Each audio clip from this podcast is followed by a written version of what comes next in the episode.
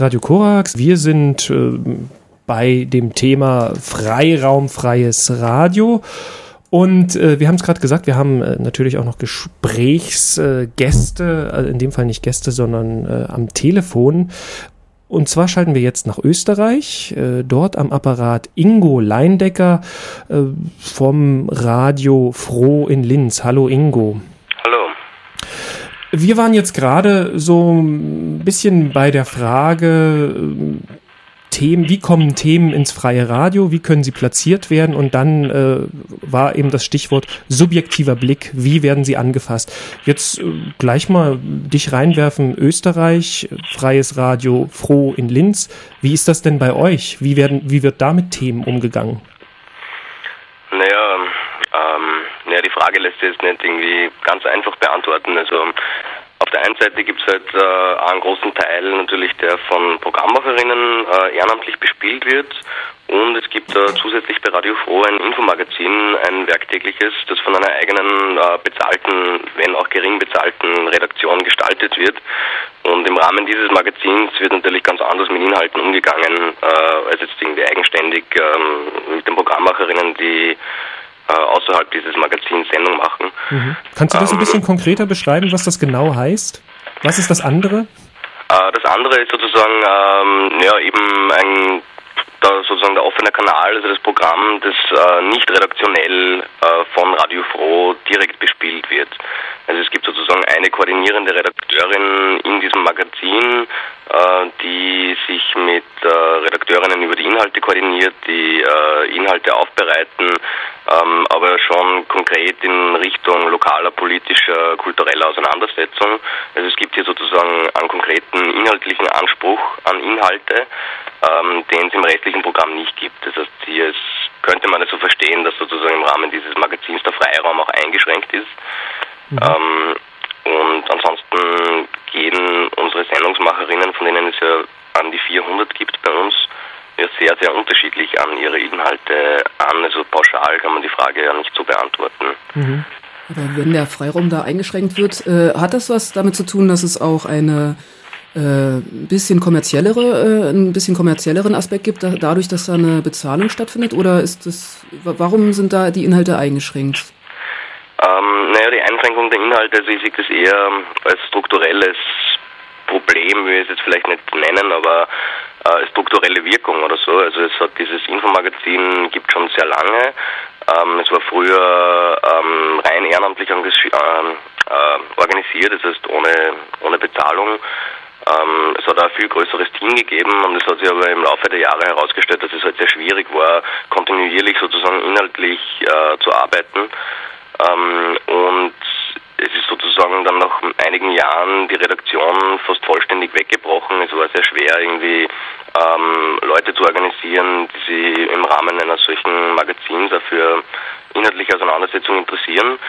Und naja, und dann hat man eben versucht, also man wollte ein Magazin, man wollte irgendwie eine lokal, also konkret lokale Auseinandersetzung ähm, mit ähm, ja, Anliegen aus ähm, hauptsächlich aus den Bereichen Kulturpolitik, Medienpolitik ähm, in, im Raum Linz, also wo wir senden sozusagen in Oberösterreich. Und ähm, naja, da war es ab einem gewissen Zeitpunkt notwendig, ähm, ja, die Struktur irgendwie zu straffen und das Ganze irgendwie zu professionalisieren oder institutionalisieren, wenn man so will, ähm, um diesem Anspruch gerecht zu werden. Also wir haben das Ganze verbunden äh, mit einer Ausbildungsmaßnahme, die Radio Froh Lehrredaktion, die jährlich stattfindet. Das ist ähm, ja eine soll man Radio-Basisausbildung, die einerseits äh, journalistische ähm, Fähigkeiten vermittelt, andererseits technische, ähm, medienrechtliche, also sozusagen diese Palette an Wissen, das notwendig ist, um ähm, Radio zu machen. Aber das Ganze in einer sehr intensiven Auseinandersetzung über mehrere Monate hinweg, über mehrere Module. Ähm, und im Rahmen dieser Lehrredaktion wird sozusagen versucht, äh, die Leute, die da dabei sind, unmittelbar und schon sehr früh in den äh, Produktionsprozess des Infomagazins mit einzubinden und sie auch nachher sozusagen ähm, ja, zu halten. Ja, du, du hast ja gesagt, äh, es war schwer, diese vielen Menschen, die ursprünglich ehrenamtlich da zugearbeitet haben, äh, redaktionell zu halten. Es gab ein bisschen einen Umbruch. Ihr habt euch versucht, ein bisschen professioneller auch mit der Ausbildung zu beschäftigen. Ist denn der Aspekt der Ausbildung jetzt sehr stark angelehnt an äh, so klassische Journalismusausbildung oder habt ihr da auch noch einen anderen, also einen anderen Zugang auch zur Ausbildung oder zu dem, wie ihr ausbildet? Ähm, die Lehrredaktion ist ein Ausbildungsangebot, das wir anbieten. Also wir haben zusätzlich eine, ähm, gibt es den Einsteiger-Workshop, äh, das ist dieser ja, grundlegende, kurz, kurze, kurz, grundlegende kurze Einführung für alle Programmmacherinnen, die auf Roh Sendung machen wollen. Ähm, und es werden auch externe Ausbildungsangebote angeboten, also die eher individuell sind und wo es auch um eher kreatives Arbeiten geht. Also es ist ähm, nicht ausschließlich dieses journalistische Ausbildungsangebot, das es gibt. Ähm, wobei, also wir sind, äh, ich glaube in ganz Österreich gibt es nur zwei Radios, die eine eigene Person ähm, sich leisten können, die für die Ausbildung zuständig ist.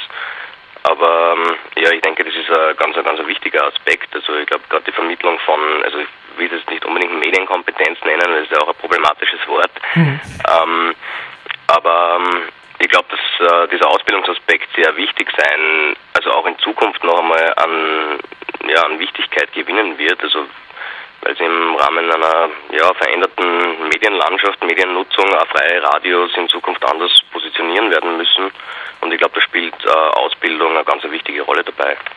Mhm. Wie, wie ist denn das äh, so generell, wenn, wenn Leute bei euch mitarbeiten wollen? Gibt, also entscheiden die sich selber, ob die jetzt in so einem äh, Tagesmagazin arbeiten oder ob sie eine eigene Sendung machen wollen?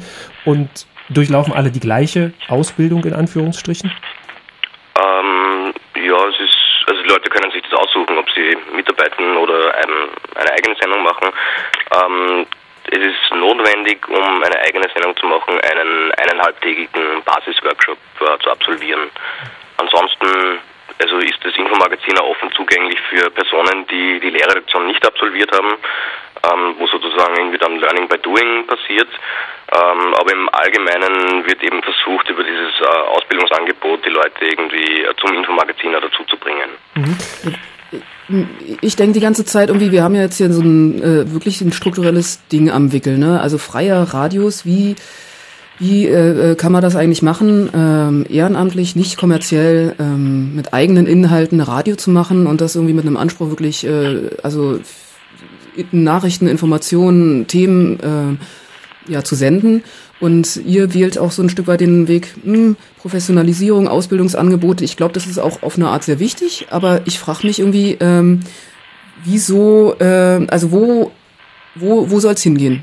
Ja, sei, wollt ihr irgendwie sozusagen ein besseres alternatives äh, öffentlich-rechtliche Radio werden oder äh, ist das auch die Zukunft von den öffentlichen Radios? Du hast es angesprochen. Äh, wie sollen sich, also wie ist da dein Ansatz irgendwie, wo freie Radios sich positionieren sollen in der Medienlandschaft?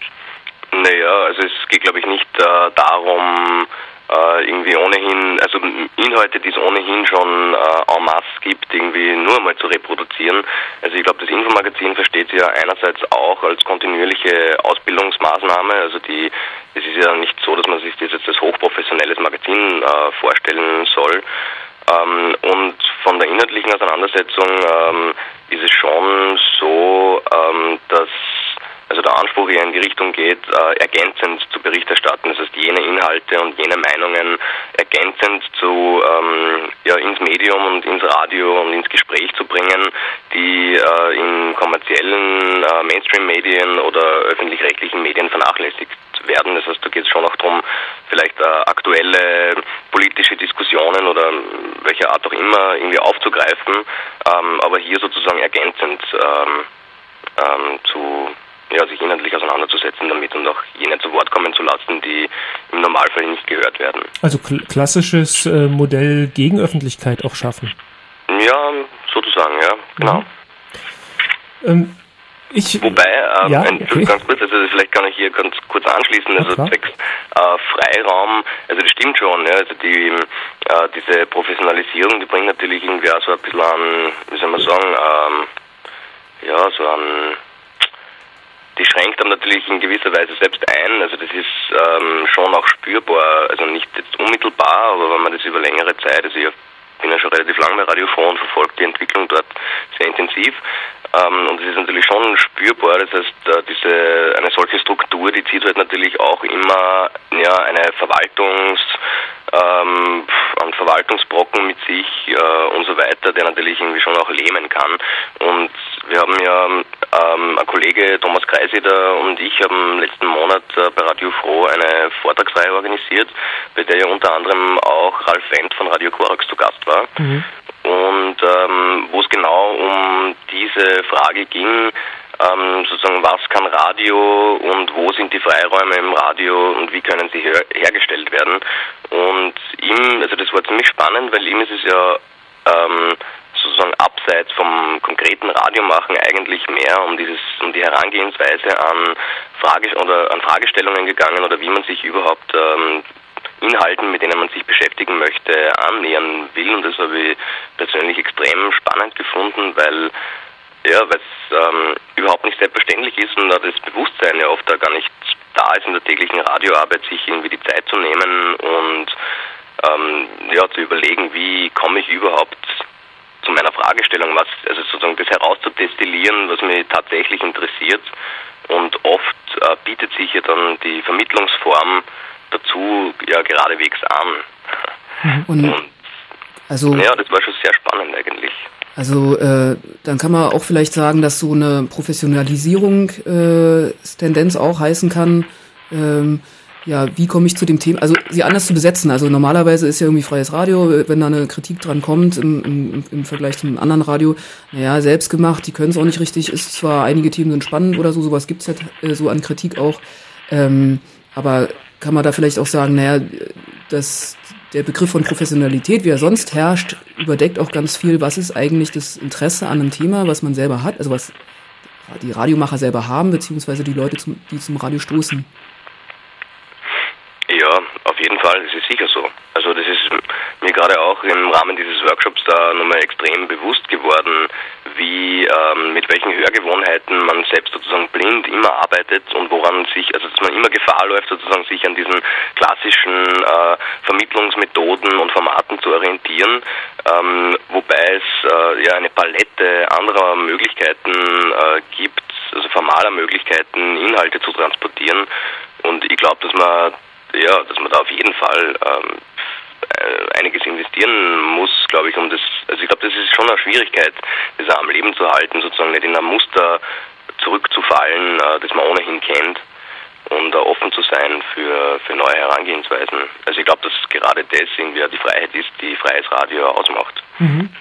Jetzt hast du jetzt hast du diese Vortragsreihe, ähm, die hieß Appetite for Transmission, wenn mich nicht alles irrt. Äh, ja, genau. Äh, hast du schon erwähnt? Also da ging es genau um solche Impulse, um drüber nachdenken. Das ist, das hat jetzt stattgefunden. Ähm, verfolgt ihr diese Entwicklung weiter? Ich nehme an, ja. Also wie? Ja, wir verfolgen die Entwicklung auf jeden Fall weiter. ähm, also uns ist es jetzt bei dieser Ausgabe, das war sozusagen auch ein Pilotprojekt für uns, ähm, einerseits um sozusagen einen Querschnitt auch zu bekommen, was äh, an freien Radioaktivitäten im deutschsprachigen Raum hauptsächlich gerade so passiert und in welchen Bereichen sozusagen mit dem Medium gearbeitet wird, äh, aber um ganz unterschiedliche Ziele zu verfolgen. Also einerseits ähm, ging es um äh, künstlerische Herangehensweisen, andererseits um äh, Entwicklungsprojekte, ähm, politische Projekte, aber auch um Organisationsmodelle ähm, freier journalistischer Arbeit oder eben auch um die Kommunikation oder die Formate von Kommunikation von Inhalten. Ähm, und ich glaube, in Zukunft ähm, wird es im Rahmen dieser Auseinandersetzung, also wir haben auf jeden Fall vor, diese Vortragsreihe fortzusetzen ähm, und auch weiterhin äh, Leute aus anderen Ländern Europas einzuladen.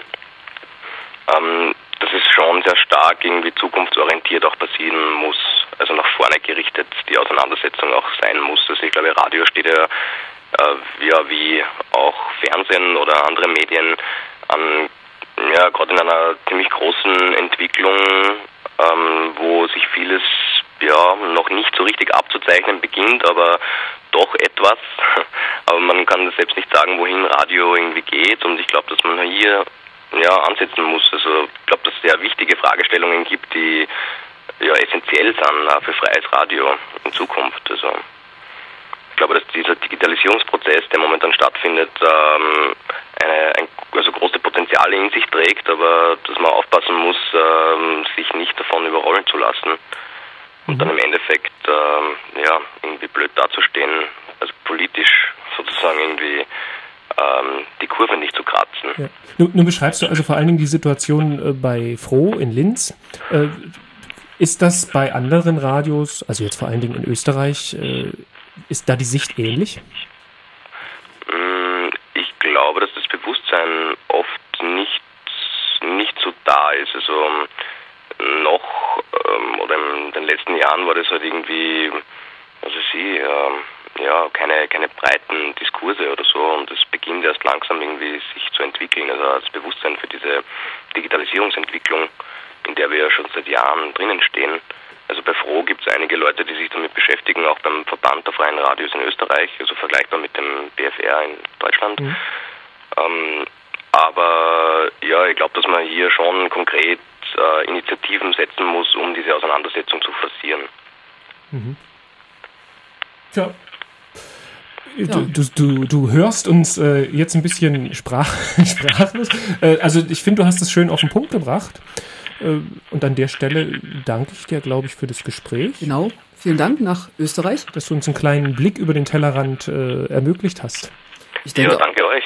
Ja, ich denke auch, die freien Radios werden da in Zukunft äh, auch international weiter in der Diskussion bleiben, oder? Ja, das hoffe ich. Genau. Okay, tschüss. Okay, tschüss. Radio Korax heute mit dem Themenschwerpunkt Freiraum, freies Radio, so nenne ich es mal. Ja, und Udo und ich, Gesine, wir sitzen hier im Studio und haben uns schon unterhalten, was macht eigentlich Lust äh, aufs Zuhören im freien Radio, hier bei, Fre äh, bei Radio Korax zum Beispiel. Was macht aber auch Lust, äh, mitzumachen, selber mhm. Radio zu machen. Und haben auch ein bisschen diskutiert über ja die, die Fähigkeiten, die man vielleicht auch braucht oder so strukturelle äh, Voraussetzungen, die man braucht, wo auch vielleicht Probleme sind, aber auch ja da auch wieder die Lust liegt, mitzumachen. Und wir wollen uns auch in der nächsten halben Stunde noch da weiter mit unterhalten mit Leuten äh, am Telefon. Und es wird sich nochmal um den Aspekt auch äh, drehen, was heißt es auch, das nun wirklich selber zu machen, Selbstverwaltung. Zu managen, genau. Das ist ja dann äh, auch noch die Spezialität von freien Radios, dass es äh, eben nicht eine Struktur gibt, die von sozusagen oder nicht beeinflussbar ist, sondern die eben selbst organisiert, selbstverwaltet funktioniert. Genau, und wo da auch immer Anspruch und Wirklichkeit liegen genau. und vielleicht auch auseinanderklappen.